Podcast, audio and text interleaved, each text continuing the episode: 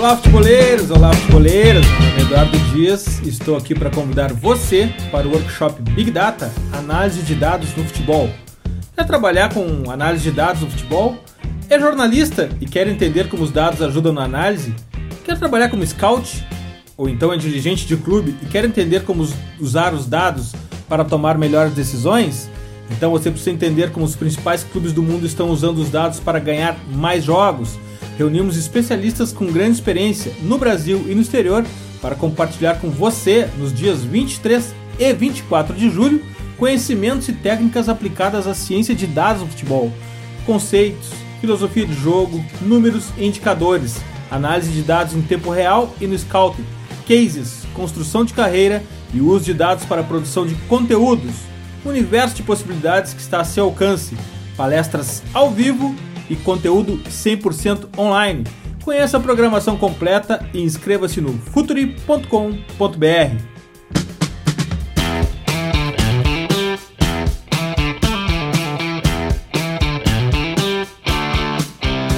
Olá, futeboleiros! Olá, futeboleiras! Futuri apresenta God Save the Game, episódio 8. Meu nome é Eduardo Dias e estamos aqui para Futuri Club, a plataforma de conteúdo exclusivo do Futuri. Acesse apoia.se barra e Futuri Pro.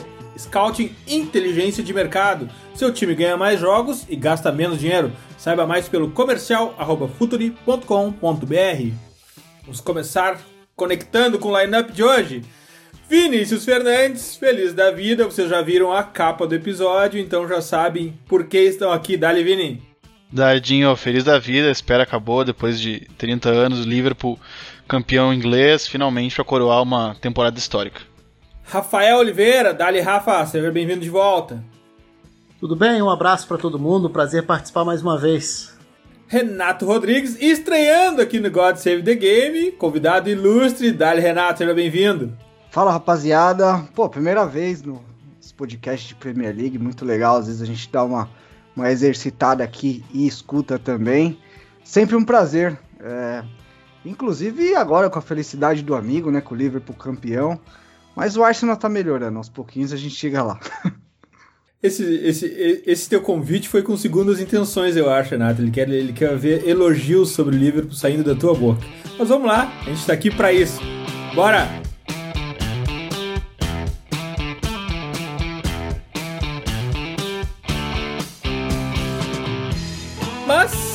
História não começa pelo fim, né? A história, afinal de contas, tem que ter um arco bem feito, tem que ter uma jornada do herói. Vamos começar com essa jornada do herói, vamos lá para trás. Quando que começa, quando começa a semente desse Liverpool campeão da Premier League, Vini? Então, cara, eu acho que uh, tem um início bem claro na temporada passada, né? temporada que o Liverpool foi campeão na Champions League. Eu costumo dizer que uh, tem alguns turning points para chegar no Liverpool que a gente está hoje, né? E, e, eu acho que a saída do Coutinho ainda há mais temporadas, a chegada do Van Dijk, a chegada do Alisson, para mim são momentos que são pilares uh, uh, importantes, né? São marcas importantes do, do trabalho do Klopp uh, que, que culminaram com esse Liverpool que a gente vê hoje, né? E um Liverpool dessa temporada que ganhou muitos jogos com clean sheets, né? Batendo um recorde do próprio Liverpool em Premier Leagues e também contrariando uh, a, a, sequência negativas né, de, de uma equipe muito vazada nas últimas temporadas.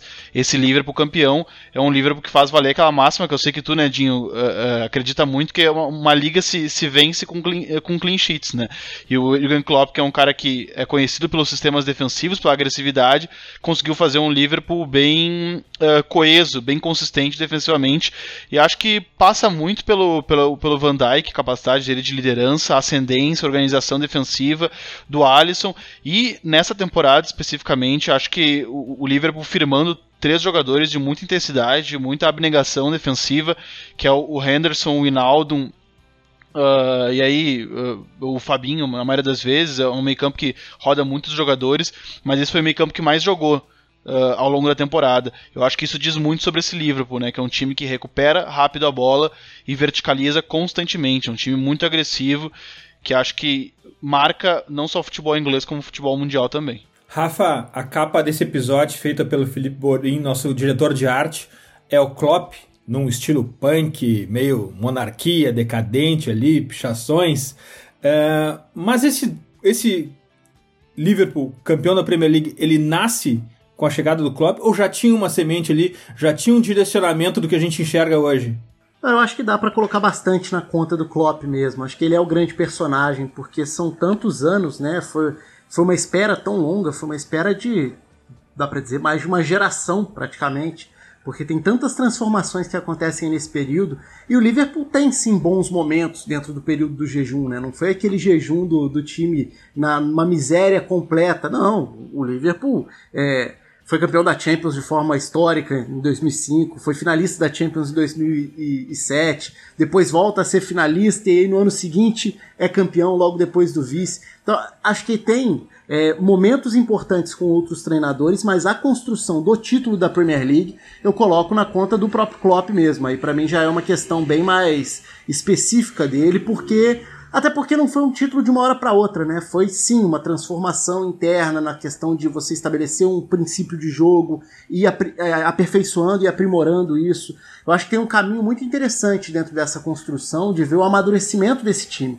Para mim, o time do Liverpool que vence essa Premier League 2019-2020 talvez nem seja o time mais empolgante dos times que o, que o Liverpool apresentou com o Klopp mas era o time mais maduro, o time mais seguro, não por acaso o time da defesa quando a gente olha para os números, e não o time do melhor ataque, é, embora tenha também ótimos números ofensivos. Então eu acho que foi um time, até em vários momentos da temporada, muito mais eficiente do que empolgante, embora carregue um pouco ainda dessa dessa aceitação geral por ser um time que de fato teve momentos muito bons, mas talvez até mais em temporadas anteriores. Essa foi mais a da eficácia, da eficiência. Então acho que tem, é, tem tudo a ver com o Klopp. Se a gente vai personificar o título, eu acho que não tem figura maior do que o Klopp, até pela personalidade dele, pela forma como ele encarou o desafio, pela forma como ele desenvolveu essa identificação com o clube e com a cidade. E a gente sabe como o Liverpool é é, um, é uma torcida, é um povo que tem uma ligação muito grande cultural mesmo com a própria, com a própria origem, com a própria região, com a própria cidade. Então acho que o Klopp acaba personificando todas essas etapas. Na tua visão, Renato, é essa identidade, é, é o Klopp assinando o pôster de campeão ali, tu acha que fica bem colocado, é uma fotografia boa? Cara, eu acho que extremamente. É, obviamente que eu acho que citar o Brandon Rogers é, lá no começo, talvez por uma recuperação de, de respeito, de confiança é, na questão do clube, eu acho que a gente poderia citar a chegada de alguns jogadores que, que foram importantes em algum momento. Mas é, é um trabalho muito do Klopp, né? Eu costumo falar que tem uma característica que eu, que eu vejo no Klopp e nos seus times é a eletricidade, né? E eu acho que esse time ele, ele é fruto de um processo que até esse DNA da forma de jogar ele, ele foi se transformando nos últimos anos. É, eu tenho comigo muito claro que o Klopp chega num estilo mais Borussia Dortmund mesmo, naquele jogo rock and roll, como todo mundo brinca. E eu concordo muito com o Rafa quando ele diz que essa temporada foi mais da, da, da eficácia, da eficiência. Eu, eu tava até aqui refletindo comigo o que a gente ia discutir. E para mim, a temporada passada, por exemplo, o Liverpool teve um desempenho melhor e mais regular do que nessa. É, eu acho que em vários jogos nessa, nessa temporada o Liverpool ganhou com a pecha de campeão mesmo, assim. Sabe aquele jogo que não vai bem, mas na, na oportunidade que surge você coloca para dentro. Mas dentro da, da questão até da, da, da, formação dessa equipe, eu vi um Liverpool muito mais sedento ao perde, pressiona, acelera, perde, pressiona, acelera, perde, pressiona, acelera que eu comecei a entender que o início do processo do Klopp com esse Liverpool foi um time que começou a perder gás em fim de temporada, em fim de jogo, é, ter umas panes no meio dos jogos, é, somente para o final. Então eu vi um Klopp também transformando a sua forma de jogar nos últimos anos. Se a gente for olhar a chegada de Fabinho, é, de jogadores com um pouco mais de pausa, a gente vai falar da possibilidade do Thiago Alcântara também, mas eu vi um, um Liverpool nos últimos anos tentando ser um time que controlasse um pouco mais o ritmo, que não fosse um time de toda hora acelerar, porque a gente via que era quase inevitável, é, é praticamente impossível você jogar numa rotação que o Liverpool jogava ali nos dois primeiros anos do Klopp. Então eu vejo hoje um time muito capaz ainda de funcionar em transição de, de conseguir jogar com campo aberto e colocar a velocidade dos, dos seus jogadores, porque é ainda a essência dessa equipe, mas também um time muito capaz de pausar, de segurar um pouco mais o jogo, de descansar com a bola, de pegar um time fechado e trabalhar a bola de um lado para o outro, conseguir gerar desequilíbrio na defesa dos adversários. Então, até a questão da construção desse DNA, eu acho que nesse longo caminho ele teve algumas mudanças e para melhor, né? Eu acho que se tem um, um algo para a gente elogiar nesse livro foi a capacidade também de se adaptar, é, de se entender, de se competir muito bem. E a gente está falando de um processo de muitos anos, né? De jogadores já entenderem o movimento de cada um, de estarem muito entrosados. Então acho que chama muita atenção isso, a questão da evolução do time também e as facetas que ele foi tomando durante esse processo. E, e, nessa de vencer jogos sem ser exuberante, sem empilhar chances de gols, como em temporadas anteriores, eu me lembro daquela, daquela acho que talvez a última temporada do Coutinho no Liverpool, que o Liverpool volta e meia fazia jogos uh, brilhantes no, em Enfield, massacrava, fazia 5, 6 nos adversários, e mas no, na, na, rodada seguinte ele perdia um jogo fora de casa, escapava um ponto, e assim o Liverpool foi nos últimos anos escorregando em momentos cruciais da liga e ficando muitas vezes entre os primeiros, mas não. Uh, uh, mas não materializando isso com a conquista, né, com, com, a taça. E aí a gente, a gente vê um Liverpool dessa temporada como resultado, para mim, da confiança adquirida com o título da anterior. E, e para mim isso é muito importante, né? Como uh, o título da Champions League, da maneira que foi, uh, ele, ele, acabou de alguma maneira justificando o jeito que o Liverpool joga. E, e, e os jogadores, uh, uh para mim foi muito nítido essa temporada, os jogadores do Liverpool sem peso. E eu que acompanho o Liverpool há muitos anos, há muitos anos mesmo, assim, foi, eu comecei a acompanhar futebol não só inglês como europeu por causa do Liverpool, na época do Michael Owen ainda, é, a gente vê como nos últimos anos o Liverpool vinha tendo um peso muito grande, e aquele peso que todo grande clube que vive um jejum carrega, que é aquele de muitas vezes não ter um grande time disponível, mas existir uma pressão que extrapola a, a cidade, né, que é uma pressão da imprensa, que é uma pressão na, da, uma, uma, pressão na torcida, o Liverpool, o Liverpool vivia muito isso, e essa era uma temporada que o Liverpool estava uh, parecia estar relaxado de alguma maneira e muito confiante no seu modelo e no processo implementada pelo Klopp no patamar que ele alcançou e que ele sabia que a qualquer momento ele podia fazer um gol. Então por isso que a gente viu o Liverpool muitas vezes fazendo alguns jogos em soço e ganhando com gol de cabeça, ganhando com gol no final, virando jogos na, nos últimos minutos, como aquele jogo incrível contra o Aston Villa no Villa Park, que o, que o Liverpool uh, faz um gol uh, de escanteio, não lembro se foi com o Van Dijk, mas ele vira com, com o Mané no finalzinho do jogo, e aí tiveram vários momentos cruciais no decorrer da temporada que o Liverpool faz gols no final, e me parece muito resultado da confiança do modelo. É, eu acho bem por aí também. É por isso até que, até pegando os dois, acho que os dois dão um gancho para isso. É, quando eu falei amadurecimento, eu acho que o amadurecimento passa muito por isso, por entender que você pode controlar jogos de outras formas, talvez controlando assim também o seu desgaste, dosando o ritmo, o que vai te trazer um menor prejuízo acumulado em termos de desgaste diferente do que era o Klopp no Borussia Dortmund, que estava elevando seu time à, potência máxima no limite o tempo inteiro, e isso trazia muitas lesões também. Então isso acabou virando um problema, enquanto nessa temporada com o Liverpool a gente viu um time mais capaz de controlar, de conseguir resultados, parecendo ter uma confiança tão alta que o time parecia muito tranquilo de que o resultado apareceria em algum momento. E olha que isso vai contra toda essa bagagem dos últimos anos do Liverpool, porque é, foram 30 anos sem ganhar o campeonato inglês, né? Isso vai desde antes do início da Premier League, da era Premier League. Então, em 30 anos a gente viu diferentes eras técnicos, estilos, momentos, possibilidades ou não de disputar efetivamente o título, mas uma marca o Liverpool teve, mesmo competindo bem nas Copas, era a marca do time que vai perder pontos bobos tropeçando contra adversários inferiores naquele jogo que tinha que ganhar mesmo se fosse jogando mal. Então, o ganhar jogando para o gasto é um mérito muito grande. O Ferguson construiu boa parte da hegemonia no Manchester United, sendo o time que tinha bons momentos, tinha grandes jogadores, tinha ótimas vitórias, mas tinha muito 1 a 0 no momento em que o calendário apertava, tinha muito 1 a 0 sofrível, mas que era o que fazia o time ganhar aquela gordura para ser campeão depois. Então acho que quando eu falo em amadurecimento, tem muito a ver com esses componentes, o amadurecimento de estágio de estilo de jogo já consolidado, o time saber escolher os momentos E aí o escolher não é tipo, vou jogar agora, vou ganhar a hora que eu quero, não. Mas é o saber entender que você também pode controlar os jogos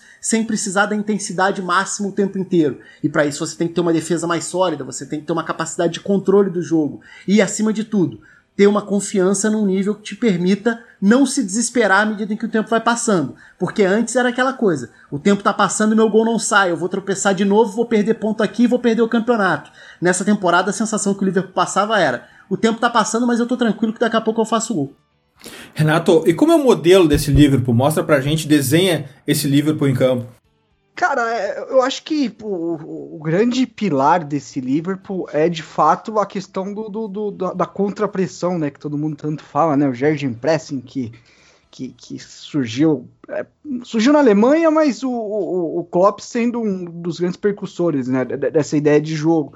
Eu acho que a questão da intensidade, da agressividade e, e, principalmente um time que ataca muito espaço, né, cara? Eu acho que se a gente for, for levar a na, em questões de base assim mesmo. A gente pode falar de, de movimentos, de, de, padrões que esse time tem.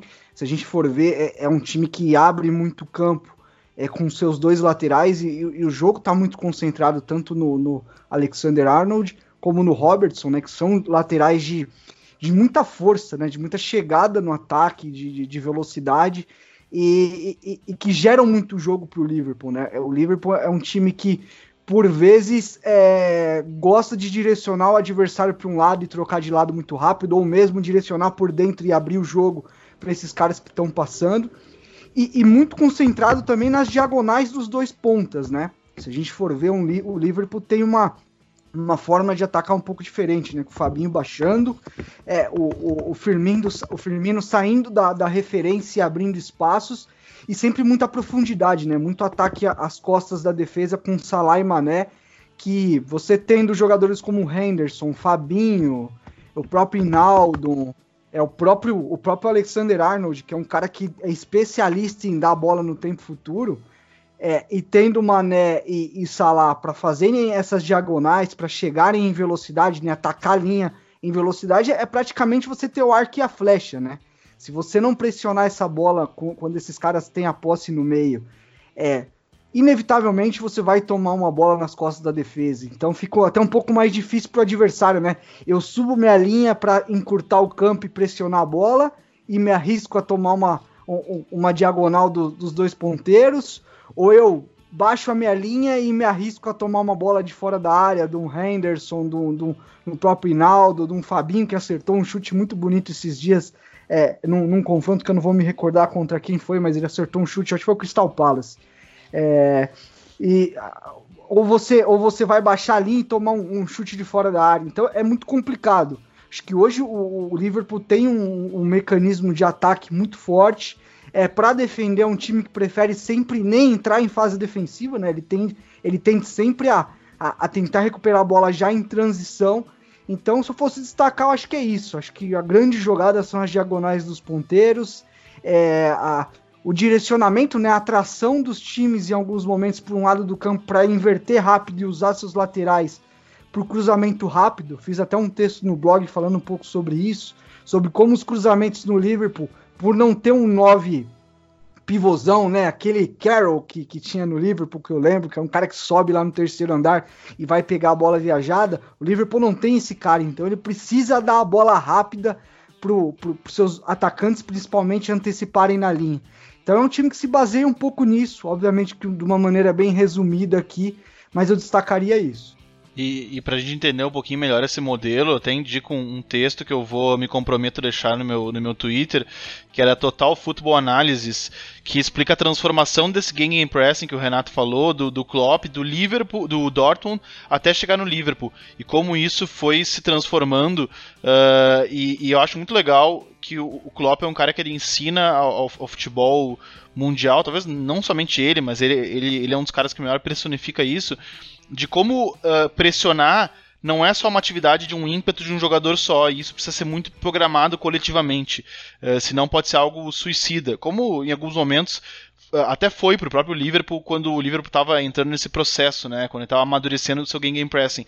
E como o Klopp começou a, a mudar esse game pressing, que, que ele era mais voltado e focado na zona da bola no Borussia Dortmund, mas no Liverpool muitas vezes é, ele é, é existe um gegenpressing nas opções de passe. E isso é muito legal ver como o Klopp faz isso muito bem no Liverpool, que é pressionar as opções de passe antes mesmo do, do, do, passador acionar esses jogadores. E o Klopp faz isso muito bem, que são aqueles chamados encaixes, né? Só que são os encaixes, às vezes a bola está a muitos metros desses jogadores e, os, e o zagueiro já está encaixado no, no, atacante. Então o Klopp ele, ele é um mestre nisso ele começou a ficar cada vez melhor nisso, e eu acho que ele tem hoje meio-campistas que fazem muito bem uh, uh, esse lance, esse gegenpressing uh, sem bola e fora da zona e fora da, da, zona da bola, né? Fora do raio de onde está a bola. O, o próprio Van Dijk é fantástico nisso. O Fabinho é muito, muito bom nisso. Ele é mestre, principalmente quando essa bola vem pelo alto. O, o Liverpool ganhou o jogo do Barcelona, aquele 4 a 0 emblemático da semifinal da, da Champions League passada para mim, fazendo isso basicamente, ganhando segunda bola com o Fabinho, recuperando ela e atacando. É um jogo muito louco, né? Porque o Liverpool fez 4 a 0 teve muito menos posse de bola que o Barcelona. Um jogo basicamente é, que se baseou em recuperação de bola. Então o Klopp começou para mim a sofisticar o gegenpressing e a mostrar uh, pro futebol mundial que, que pressionar não é um ato simples. Né? E a gente vai conhecer mais desses atores então. Daqui a pouco a gente volta.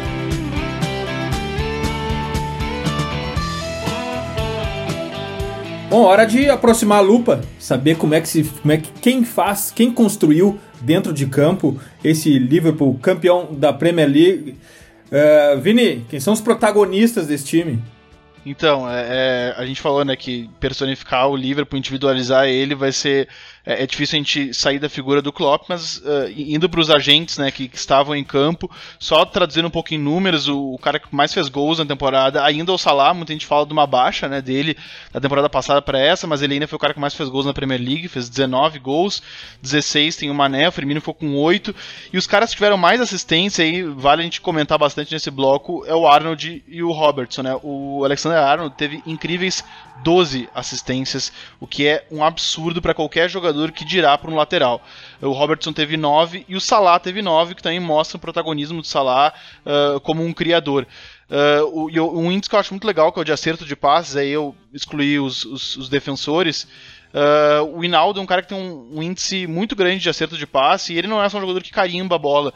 Embora também não seja um, um, cara que dá tantos passes de infiltração, ele é um cara que costuma se arriscar, se aventurar na criação de jogadas também no último terço, vez que outro ele tem 90% uh, uh, de acertos de passes. E o, o cara que mais ganhou duelos aéreos, surpreendentemente, não é o Van Dyke, é, é, o, é o Joel Matip.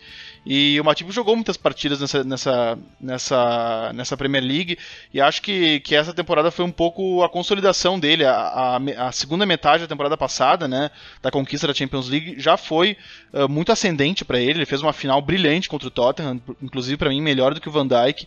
E essa temporada ele se afirmou, mas também, como sempre, né, sofrendo com alguns problemas de lesão, e isso ele acaba tendo, isso é uma marca da carreira dele, infelizmente, mas eu acho que ele mostrou uma evolução considerável nas últimas duas temporadas, e nessa aí acho que uh, ficou bem coroado, assim, acho que parou de se falar reiteradamente sobre a necessidade do Liverpool ir no mercado procurar um outro zagueiro. Eu acho que isso se deve a algumas atuações pontuais uh, muito seguras do, do Matip.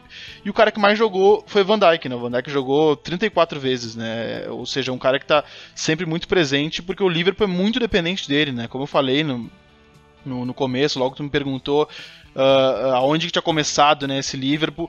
Para mim, um ponto muito importante é a chegada do Van Dijk, uh, muito mais do que a, a, qualidade técnica que ele oferece como um zagueiro. Para mim, ele oferece uma função de coordenador, de xerife.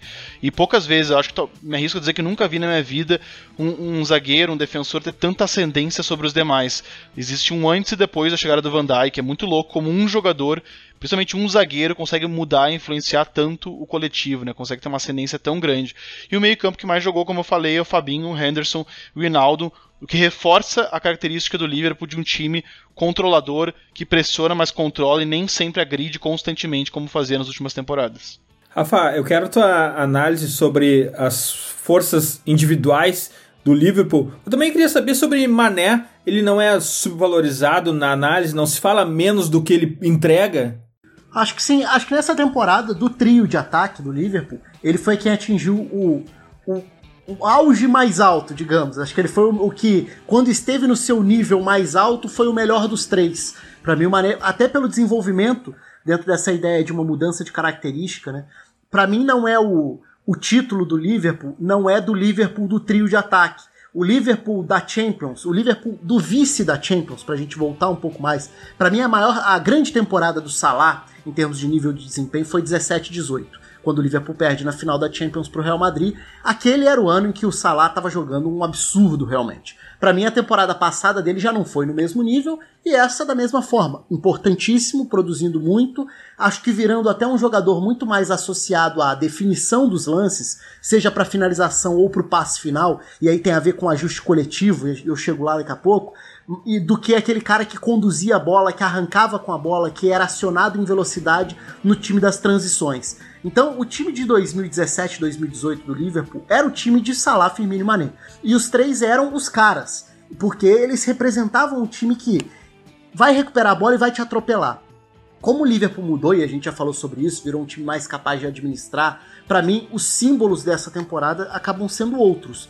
Embora eu ainda considere o Firmino um dos caras mais importantes para a engrenagem, pelo, pelo entendimento de jogo, pela função fundamental de ser esse 9 que arma o jogo, que volta, que dá opção de passe, que permite que os dois pontas atuem entrando, centralizando.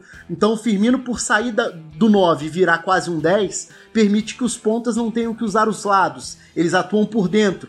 Isso permite que os corredores sejam dos laterais, que são acionados chegando e cruzando e gerando tanto jogo. Então, se a gente for olhar, é tudo muito complementar na forma do, da gente encaixar essas individualidades dentro do, do conceito do time. Um outro ponto interessante é a gente observar que o Liverpool só usou só 12 jogadores do Liverpool fizeram mais de mil minutos na temporada da Premier League. Então aí tem os 11 titulares, considerando o Joe Gomes como titular, e mais o Oxley Chamberlain. Fora esses, ninguém jogou mais de mil minutos. Ninguém jogou mil minutos, porque o seguinte seria o Adriano, goleiro reserva. Isso mostra como o Liverpool contou com o seu time principal com uma frequência muito grande e acabou não rodando tanto, embora sim tenha reservas importantes aí pontualmente. O Milner, o Lovren, o Matip, o Nabi Keita, são jogadores que vêm na sequência ali na, na lista. O Rigui são jogadores que vêm na sequência da minutagem aqui. Eu tô falando não em ordem de importância, em ordem de minutagem. Então isso mostra que o Liverpool conseguiu confiar muito na sua base titular. E atingiu um nível muito bom e a gente acaba exaltando quase que o time inteiro mesmo. Então, é, assim, do ataque, do trio de ataque, para mim sim. Sadio Mané foi o jogador que atingiu o nível mais alto porque cresceu muito na capacidade para atuar não só correndo com a bola, mas em espaços reduzidos é, articulando jogadas por dentro, driblando no drible curto para criar jogada, para produzir uma situação é, por dentro. Acho que foi o mais interessante do trio ofensivo. Mas, de fato, Van Dijk é uma liderança na defesa. O Alexander Arnold virou um jogador capaz de influenciar demais o jogo a partir da lateral, né, que é um feito muito relevante. Você não só pelo número de assistências, mas pelo número de situações criadas em cenários diferentes porque ele pode ser o cara da bola parada, direta ou indireta, ele pode ser o jogador que vai à linha de fundo para cruzar, como o Robertson faz do outro lado, mas o Alexander Arnold também é o jogador dos lançamentos, que vem do campo de defesa e muitas vezes fazendo esse triângulo, né, essa triangulação do lado direito encaixar. E aí eu vou acrescentar o outro que para mim talvez seja o grande personagem em campo, que para mim é o Henderson. Em diferentes funções, seja como o 1 um ali, o meio-campista mais recuado do trio, que é o Fabinho muitas vezes, mas também foi o Henderson em altíssimo nível em outros momentos. Acho que o Fabinho realmente deu uma proteção ali, uma capacidade de ganhar a segunda bola, que deu muito, pro, muito conforto para o Liverpool ocupar o campo de ataque. O Fabinho é, acrescentou demais ao time. Agora, o Henderson foi um jogador que cresceu muito, e aí eu acho que tem a bagagem também. Da mesma forma que a gente falou sobre componentes coletivos, o histórico do Liverpool, o Henderson é um remanescente de um período em que o Liverpool foi buscar jogadores ingleses, em grande parte, que não tinham grande status e que poderiam render e poderiam ter futuro. O Henderson demorou muito para se encaixar no Liverpool. O Henderson, durante muito tempo, foi motivo de piada porque era uma aposta quando chegou do Sunderland, não rendeu, não achou a posição dele e muita gente não entendia a lógica dele ter sido contratado. Então ele foi muito cornetado. E hoje ele virou uma espécie de um ídolo dentro de campo também. Então acho que se fosse para resumir a um jogador como o símbolo, individualizando, eu falaria do Henderson. Pela complexidade do ponto de vista tático, podendo jogar como o volante, digamos assim, ou como meio-campista pela direita. Ele passou a ter um entendimento muito bom por esse lado, porque ele é o jogador que consegue infiltrar, ocupar o lado direito para ser lançado pelo Alexander Arnold e para permitir que o Salah não precise abrir o campo, possa receber dentro da área. Então acho que todas as peças se encaixam muito por ali. Renato, quem são os atores principais, quem são os protagonistas desse livro?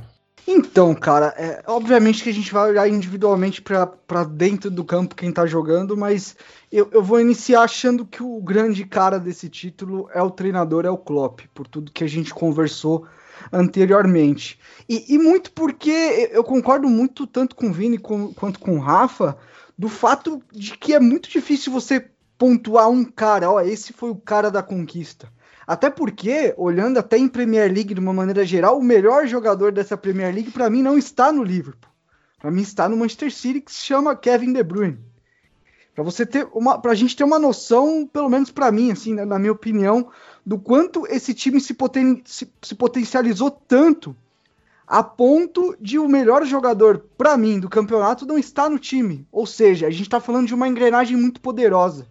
É, a gente está falando de, de, de, algo que foi construído com uma importância muito grande, que, que teve um funcionamento muito grande. Repito, não acho que foi a temporada perfeita do Liverpool. Acho que a temporada passada, se não fosse o City, que fez algo muito mais fora da curva, até que eu acho, do que o, o Liverpool nessa temporada, porque tinha alguém ali bufando no seu cangote o tempo inteiro, então a pressão muito maior.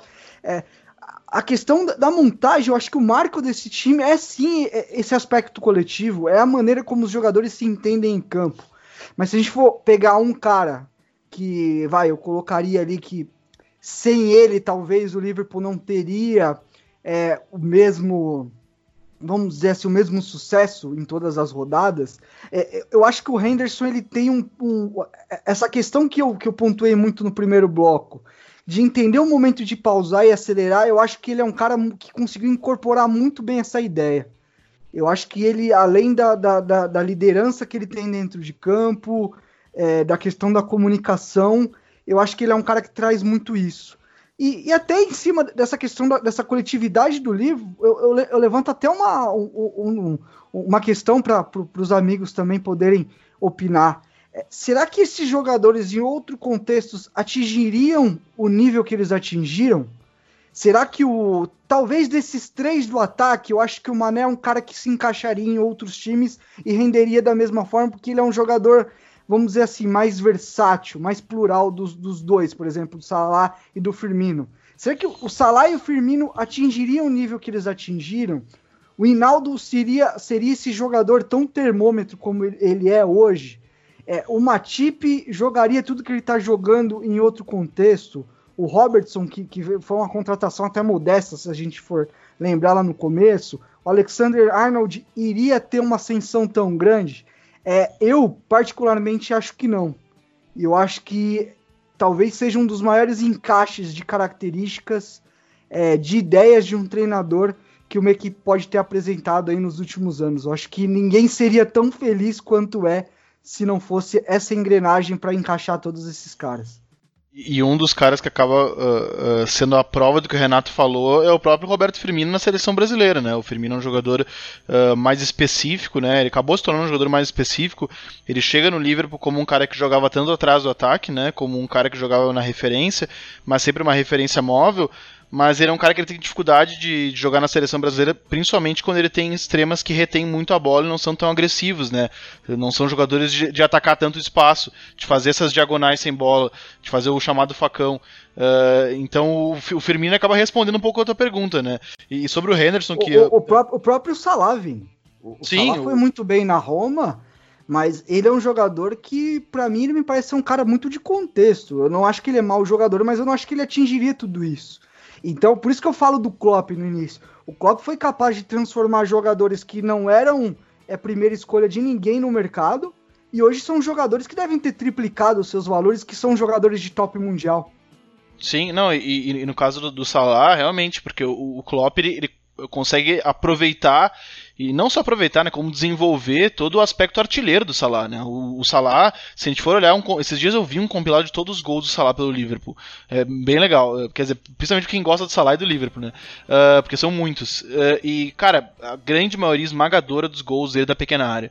E nós estamos falando de um ponta. Ou seja, isso é muito característico. É um cara que joga na posição muito adiantada do campo, um cara que, que foi tirado Uh, ele era um extrema na Roma, embora fizesse muitos gols. A última temporada dele na Roma ele já fez, fez acho que 15, 16 gols, algo assim. Já era bem expressivo, né, para um ponta jogando no campeonato italiano. Mas ele vai para o Liverpool e, cara, desanda em fazer gol, uh, muito aproveitando todo esse trabalho do, do Firmino. E aí tem o um casamento de características, né? O Firmino, com essa característica tão difícil de reproduzir que a gente percebe na seleção brasileira, com o, o, o, Salah, que é um cara que se descobre no Liverpool. E no caso do Henderson, que, que vocês dois comentaram, o Henderson ele, ele chega no Liverpool como um extrema, ele chega no Sunderland como um extrema, ele não jogava por dentro. Uh, uh, toda a trajetória dele no, no, Sunderland é como um extrema. Uh, ele é um cara que usava a camisa 10, era um jogador mais ofensivo, ele chega na temporada 11, 12, em que o Liverpool tinha alguns jogadores interessantes por dentro. É, é uma das piores temporadas do Liverpool em termos uh, uh, individuais e coletivos também, porque o Liverpool foi muito mal nessa temporada uh, na, na, na, tabela. Se não me engano, não pegou nem, nem o F Europa League tempo de vacas magras, o Liverpool tinha Raul Meireles e Steven Gerrard por dentro. Ou seja, talvez uma das poucas certezas que o Liverpool tinha era, era, era os interiores no meio de campo. Os, os, os polos criativos do Liverpool estavam ali. Ou seja, reforça o fato de que o Henderson sequer chegou para jogar ali, né? Foi, sequer foi pensado para jogar nessa posição. E, ele chegou para jogar aberto. E aí ele ficou vagando com, com uh, com Kenny Dalglish, né, que era um cara que um pouco ortodoxo, um pouco arcaico, né, que variava muitas formações. Daí chegou o Brandon Rodgers, uh, e eu acho que já começou esse trabalho de aprimoramento do, do, do, Henderson, mas o Henderson sofreu muito, foi muito cornetado, como o Rafa apontou, também muito por ter dado a abraçadeira do, do Jared, né? Isso tem um peso brutal no Liverpool, principalmente.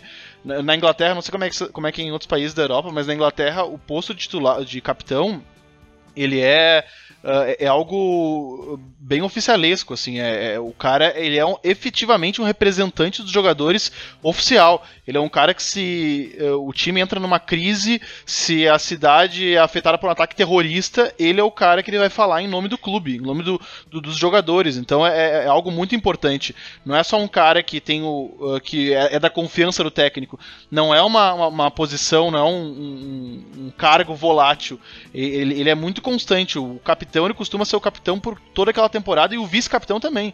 Inclusive, os clubes costumam oficializar: este é o capitão, esse é o vice-capitão. Então, a, a, honraria de ter recebido a abraçadeira do Jared teve um peso muito grande. Foi um fardo que o, o Henderson carregou, foi muito cornetado por isso.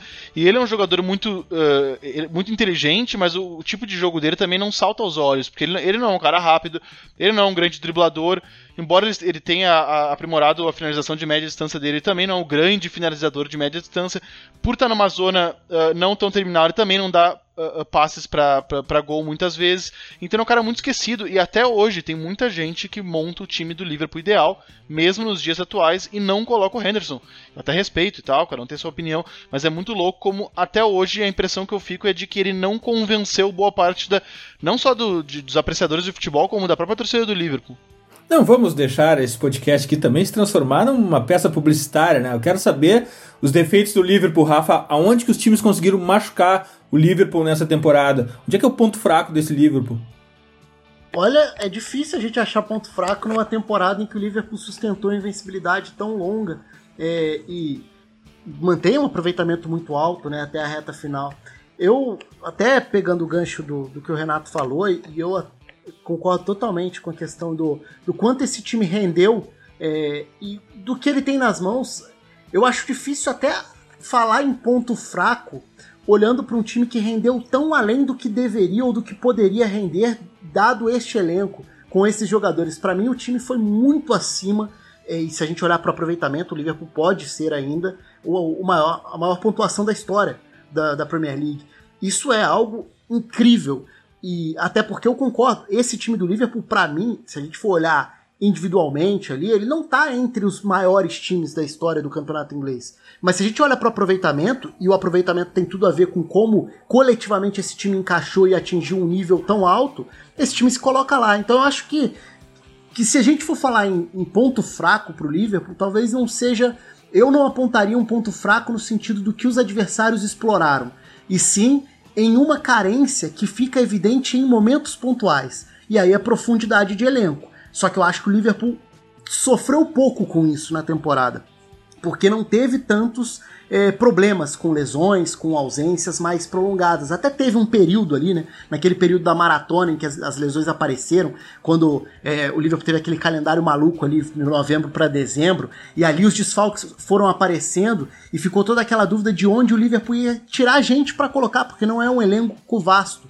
E aí a gente acaba caindo numa discussão que é muito frequente também e que esbarra justamente no maior mérito. Talvez o maior mérito do Klopp seja também o ponto que mais faz ele ser cornetado, que é a questão de talvez faltar um pouco de ambição dentro do mercado para ir buscar nomes maiores, porque ele tem confiança de que ele pode extrair muito de jogadores medianos. Então ele transforma vários jogadores medianos em jogadores fantásticos em termos de aproveitamento. Só que o elenco é curto. Então eu acho que se tem um ponto para o Liverpool ter como alerta aí, é de que é muito difícil você passar dois, três anos usando 13, 14, 15 jogadores no elenco, isso sendo bastante para você render um ano inteiro. É, eu iria mais na questão da profundidade do elenco mesmo. Já que é para falar de elenco, vamos falar do futuro. Daqui a pouco a gente volta.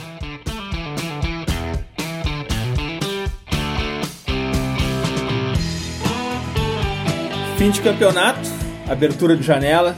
Vini, para onde caminha a estratégia do Liverpool do mercado de transferências? Então, a última, a última nova, né, a última boa nova no dia 8 do 7, enquanto a gente grava, é o Thiago Alcântara, né? Até agora a única especulação, uh, na verdade, uh, segundo pessoas muito bem informadas da imprensa, uh, já não é mais uma especulação, né? O Liverpool se aproximou, né, fez um contato com o Thiago Alcântara, que está com seu contrato no, por, por, se encerrar no, no Bayern de Munique. É um jogador de qualidade incontestável, mas tem muitos problemas físicos, já tem 29 anos. Mas é isso, é um é cara que é, tem um passe vertical como nenhum outro jogador tem no, no elenco do Liverpool. Uh, acho que até o, o, Renato e o Rafa podem falar sobre isso. Acho que uh, nenhum jogador, nenhum meio-campista do Liverpool tem a capacidade de gerar o jogo como o Thiago Alcântara, porque poucos jogadores no mundo têm essa capacidade. Uh, mas em contrapartida, né, para não fazer uma propaganda do jogador, como, como tu brincou, né, para apresentar também os, os pontos fracos, ele é um cara que talvez não tenha um jogo tão intenso para ser inserido no Liverpool. E a gente uh, percebe tantos jogadores que tiveram dificuldade de se adaptar a esse jogo. O próprio Fabinho, que hoje está bem adaptado, e o Keita, que é um cara que ainda não conseguiu, uh, uh, talvez. Plena, embora tenha, tenha, melhorado muitas atuações dele, nas últimas duas partidas da Premier League ele deu passes para gol, ele ainda não é uma peça incontestável como se pensou que ele seria. Muita gente achou que o Keita em poucos meses seria um cara que assumiria a vaga no meio-campo do Liverpool justamente por essa capacidade, esse potencial criativo dele. Então a gente sabe que o Thiago Alcântara tem um potencial criativo, mas a gente fica na dúvida uh, eh, para saber como ele vai, vai se inserir nesse sistema de game pressing, nesse perde pressiona do Liverpool, que já não é tão insano como já foi um dia, mas é um, um, é um, um modelo que ainda demanda muito, muito esforço. Né? E aí, Rafa, Thiago Alcântara e Liverpool tem match aí, tem encaixe? Eu acho que tem principalmente se a gente pensar em alternativa. É, ele não é o encaixe natural quando a gente fala no comportamento que a gente espera do time do Klopp. Mas aí até entrando no que eu comentei agora há pouco, a questão de onde pode estar um problema do Liverpool, um problema para alguns cenários é justamente o, o, meio de campo do Liverpool é um, um meio muito capaz de controlar o jogo sem ser exatamente o meio mais criativo. O Liverpool co consegue criar muito a partir da agressividade. Então essa agressividade faz com que o Liverpool recupere a bola numa situação que já encaminha uma chance, uma próxima oportunidade. Só que em alguns jogos, o Liverpool também não tem essa chegada que eventualmente a gente viu o Oxley Chamberlain dar, mas ele também não é um jogador com essa característica. É, agora, esse passe, essa capacidade de distribuição é algo novo do ponto de vista de repertório para o Liverpool. Então acho que seria um salto de qualidade para aí variar, dependendo do jogo, dependendo do contexto, dependendo do adversário, entrar e sair do time. É bom lembrar também que na Alemanha o Klopp chegou a trabalhar com jogadores que não eram necessariamente os jogadores mais intensos, mas que atingiram níveis muito altos. Por exemplo, o Sarrin do Borussia Dortmund atingiu um nível excepcional na época. É, o próprio Klopp trabalhou com outros meio-campistas passadores também, se a gente for olhar para um Gundogan na época. É, então, assim, eu não acho que o Klopp deva ser só associado ao cara da intensidade, o que vai pressionar, desarmar e fazer o time ser forte nessas transições, como a gente já vem falando.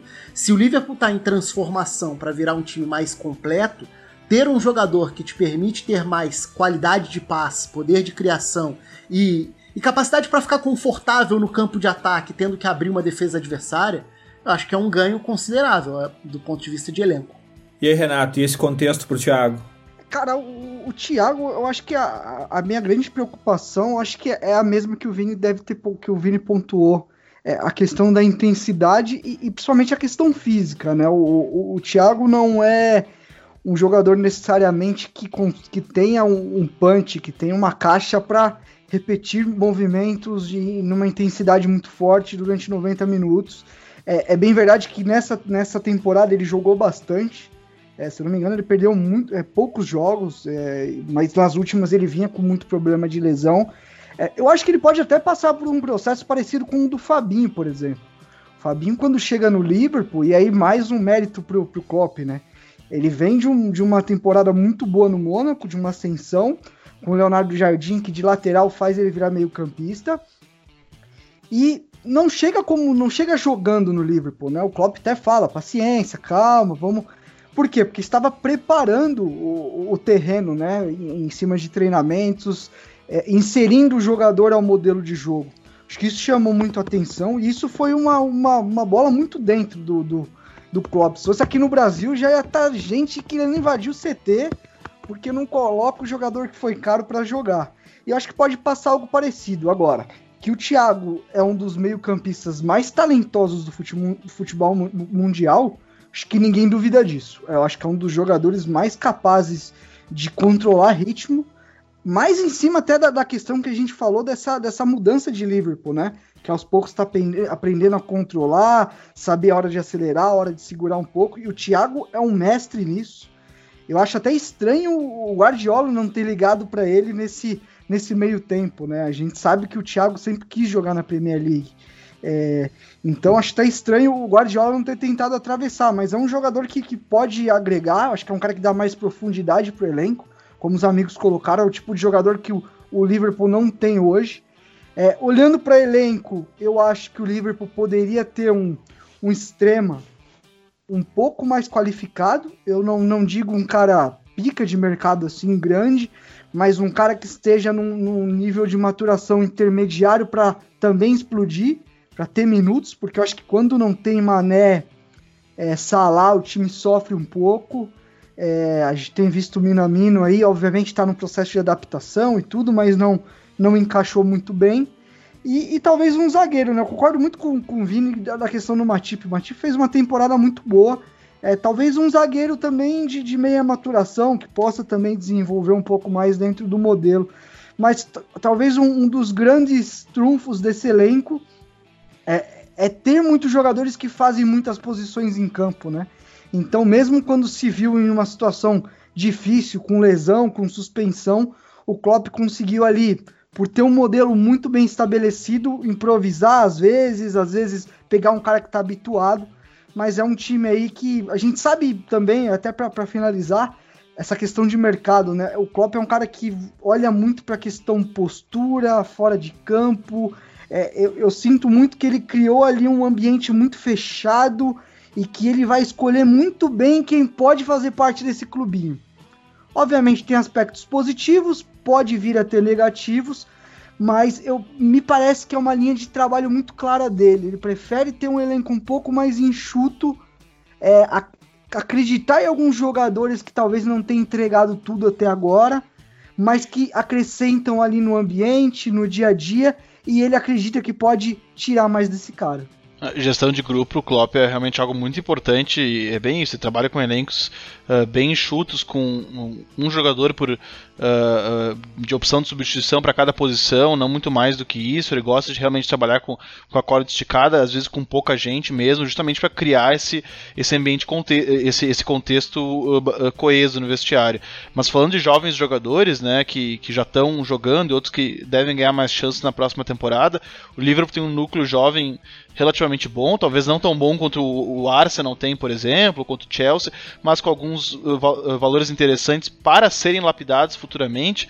O Curtis Jones renovou recentemente o contrato dele, fez gol contra o Crystal Palace, primeiro gol dele na Premier League, é um cara que aparentemente o Klopp aposta bastante. O Harvey Elliott, que é um cara que veio do, do, do, Fulham, ele é o jogador mais jovem a jogar a Premier League na história, estreou com 16 anos, há duas temporadas pelo Fulham. Uh, é um atacante, é um cara que, que tem, tem parece bastante talento, né? um cara bastante promissor, tem atuações de destaque também nas, nas seleções de base. Uh, o Neco Williams, que entrou recentemente, né? que é zagueiro, também joga de lateral às vezes, entrou contra o Crystal Palace. Uh, e, e, no ataque tem dois caras que estão emprestados, que acredito devam ganhar chance na próxima temporada. Um é o, é o Harry Wilson, né, que joga no Bournemouth, que é um cara já um pouco irregular, uh, tá com 23 anos, né, tá é, é, emprestado há bastante tempo. Ele tem um chute de média distância uh, que realmente impressiona, é um bom batedor de falta, e por isso é aquele cara que a gente costuma dizer que, que ele é bom de clipe, é, é bom no YouTube, né, os vídeos dele, porque ele é um meia muito técnico, que, que finaliza muito bem mas que me parece que como um extremo acho que falta um pouco de intensidade para ele jogar uh, no time do Klopp. O Klopp costuma utilizar extremas que invadam a área, esses caras mais agressivos e não é bem a, a, a, não é bem a característica do Harry Wilson e talvez por isso acho que ele tem um pouco de dificuldade para se encaixar nesse modelo. E o outro é o Ryan Brewster, que é um cara muito conhecido nas, nas divisões de base da seleção inglesa, Uh, que ele tem 8 gols em 16 jogos pelo Swansea, né? Ele está emprestado na Championship pelo Swansea. Ele, essa arrancada do Swansea na reta final da Championship, Championship tem muito a ver com a chegada dele. Ele é um titularíssimo do ataque, mas ele sofre com um problema que o Renato, que já trabalhou uh, procurando jogador, sabe muito bem isso, uh, disso, que é o fato de ele ser um centroavante baixo, né? Ele é um centroavante que não tem muita estatura, não tem tanta imposição física, uh, é um cara que ele é muito oportunista, se coloca muito, muito bem, mas acaba dependendo então, muito Vini, disso, né? mas, mas nesse contexto do Liverpool faz sentido. O Liverpool não, ser, não né? precisa é. de um 9, ele precisa de um 9 que rompe linha mesmo, que, que ataca a profundidade, que, que ataca espaço, que tenha punch para chegar na frente é, é, de, de, jogadores da linha defensiva. É, eu gosto muito do Ryan, cara. Acho que é um jogador é. muito promissor. É um cara que gera jogo também e, e faz sentido. E o Elliot. Finaliza é bem como, também, né? Sim, e o Elliot é como você disse. acho que talvez seja o mais promissor que tem aí. Me agrada muito.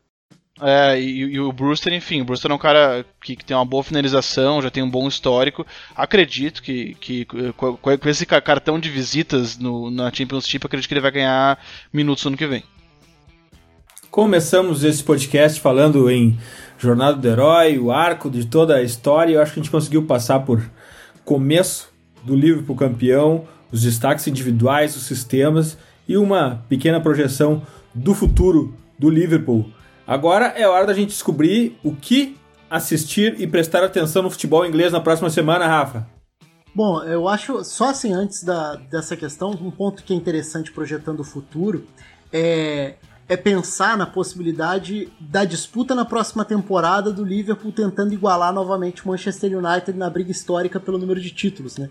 Porque é, esse é um componente que ficou um pouco ofuscado no meio disso tudo, a quebra do jejum, é bom lembrar que quando o Liverpool ganha em 1990, o Liverpool abria 18 a 7 em títulos nacionais para o Manchester United e os dois fazem a maior rivalidade da Inglaterra. É, só que o United viveu um jejum gigante de 67 a 93. E aí, quando ganha em 93, começa uma sequência hegemônica que faz com que o Ferguson leve o United de 18 a 7 para 20 a 18. E agora o Liverpool, depois de 30 anos, volta a ganhar e fica 20 a 19. Então acho que esse vai ser um componente legal, porque durante esses 30 anos a gente viu muitas provocações relativas a essa rivalidade e o Liverpool pode voltar a, a empatar. Bom, falando sobre a, essa sequência, eu acho que tem sido muito agradável de ver jogar, e até pegando o Manchester United como ponto, é esse princípio de imagem positiva do United tentando uma arrancada nessa reta final. Então eu diria que hoje tem sido mais agradável de observar na Premier League nesse período pós-parada, na volta da pandemia, é ver o encaixe do Manchester United com Pogba e Bruno Fernandes funcionando por dentro, o crescimento do Greenwood, Marcial e Rashford produzindo no ataque. Então tem um sinal bastante positivo ali. Até que ponto isso pode chegar é uma outra história, para dar uma boa discussão. Mas acho que hoje é o que mais tem me agradado de parar para ver olhando essas últimas semanas. Valeu, Rafa. Até a próxima. Valeu. Valeu. Vini, o que assistir no futebol inglês na próxima semana? Então, já que a gente está falando de Swansea, está falando de Brewster, eh, ele vai jogar contra um, um, outro, uma outra menina dos Olhos que eu tenho comentado nos podcasts passados, que é o Leeds. Tem falado muito do Leeds, eles vão se enfrentar domingo e vai ser um jogo particularmente legal porque hoje uma das grandes brigas da Championship é justamente para entrar nesse nesse playoff, né? Enquanto o Brentford e, e o Fulham parecem terem as vagas mais asseguradas, uh, ali embaixo a briga tá, tá grande, tá boa e entre Cardiff e Swansea, né? Hoje o, Cardiff é o sexto, o Swansea é o sétimo, uma briga entre dois times do país de Gales.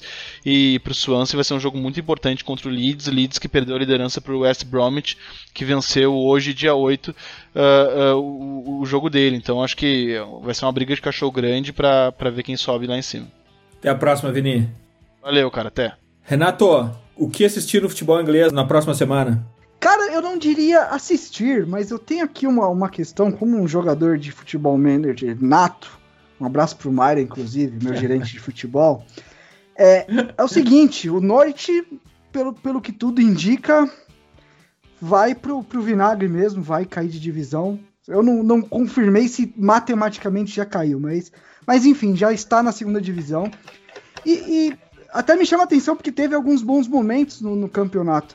Mas eu vou destacar outro fator. Eu acho que é ficar esperto no mercado de transferências. O Norte é um time que, por mais que seja rebaixado, ele tem algo muito importante. Ele tem jovens promissores barra ingleses. Para quem acompanha o podcast e talvez não tenha conhecimento, na Inglaterra se tem algo que se chama regra para inscrição, né? Você precisa ter alguns ingleses formados no país e no clube para inscrever jogadores na Premier League. E o Norwich tem uma porção de jogadores promissores. Max Arons, é o próprio Godfrey, o Jamal Lewis, Lewis, muito bom jogador também, lateral esquerdo. O Buendia fez um bom campeonato. E o Cantwell, né, que também fez uma bela competição. É, eu acho que o que pode acontecer aí é, no Norwich, ele acabar sendo muito visado por times da Premier League. Porque além de ser bons jogadores, são jogadores promissores e que agregam.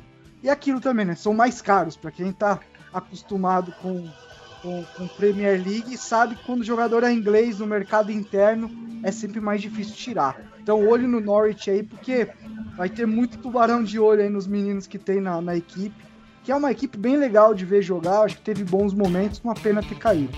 Valeu, Renato, obrigado pela visita. Até a próxima. Um abraço, valeu, rapaziada. Futeboleiras, futeboleiros, nós somos o Futuri e temos um convite para vocês pense o jogo. Até a próxima.